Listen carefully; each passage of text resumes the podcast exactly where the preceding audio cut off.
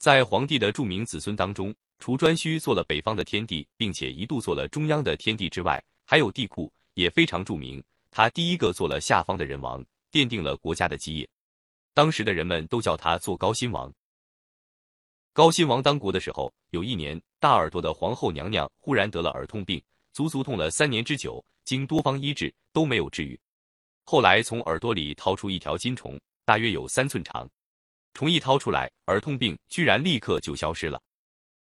大耳朵皇后觉得奇怪，便把这条虫用护篱盛着，又用盘子盖着，并且还亲自拿黑饭来喂它。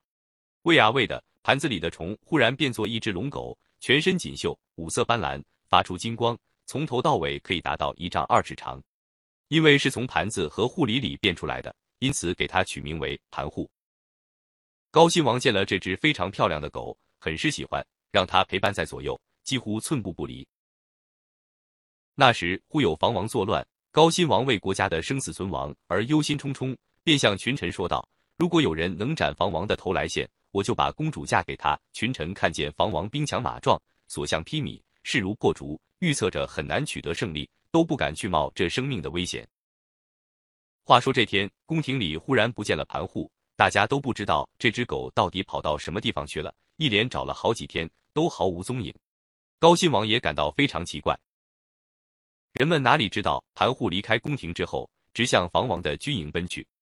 房王的军营驻扎在海水的那岸，盘户跑到海边，摇身一变，变作一条张牙舞爪、威风十足的龙，拂过奔腾的大海，跳上海岸，再变回原形。盘户直到房王军中，见了房王，不住地摇头摆尾，哄得房王很高兴。高辛氏怕快灭亡了吧？房王向他左右的臣僚说：“连他的狗都跑来投奔我，看来必定是上天之神要助我消灭高辛氏了。”于是房王大摆宴席，为这条狗的投奔作乐之庆。那天晚上，得意忘形的房王喝得酩酊大醉，睡在中军帐中。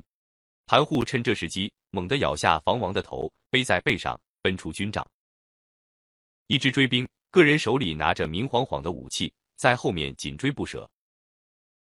盘户奔到大海边，忽地纵身一跃，又变作一条甲光闪闪、虚然奋张的龙，腾云驾雾，飞过了波涛澎湃的上空。追兵们但见眼前云隔雾阻，却不见盘户的踪影，只得垂头丧气的回去了。高辛王那天坐朝，忽然看见爱犬衔了敌人的头跑回宫来，不禁喜出望外，便叫人收取人头，多拿些剁得细细的肉酱来喂它。出人意料的是，盘户只把鼻头向盆边嗅了嗅。呜呜的叫了两三声，便走开了。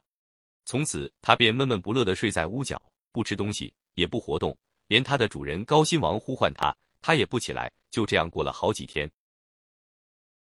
高辛王看到自己的爱犬这个样子，心里也很难过。想了一想，便向盘户说道：“狗啊，你为什么既不肯吃东西，也不起来呢？莫不是想要娶公主为妻，恨我没有履行自己的诺言吗？”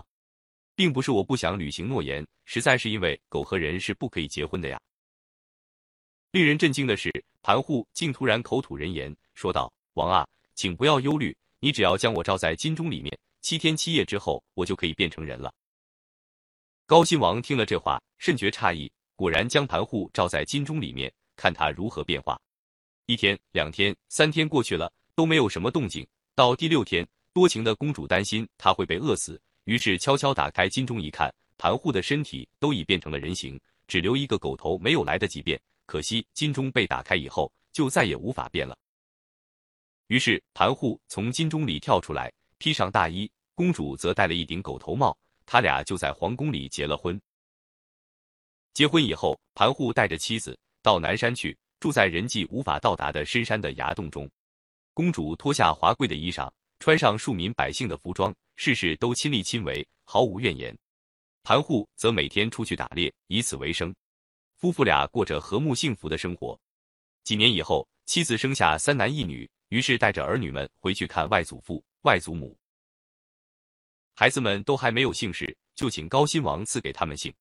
大儿子生下来是用盘子装的，就赐姓为盘；二儿子生下来是用篮子装的，就赐姓为篮。只有三儿子想不出应该赐什么姓好。适逢天上有轰轰的雷声响过，于是便赐姓为雷。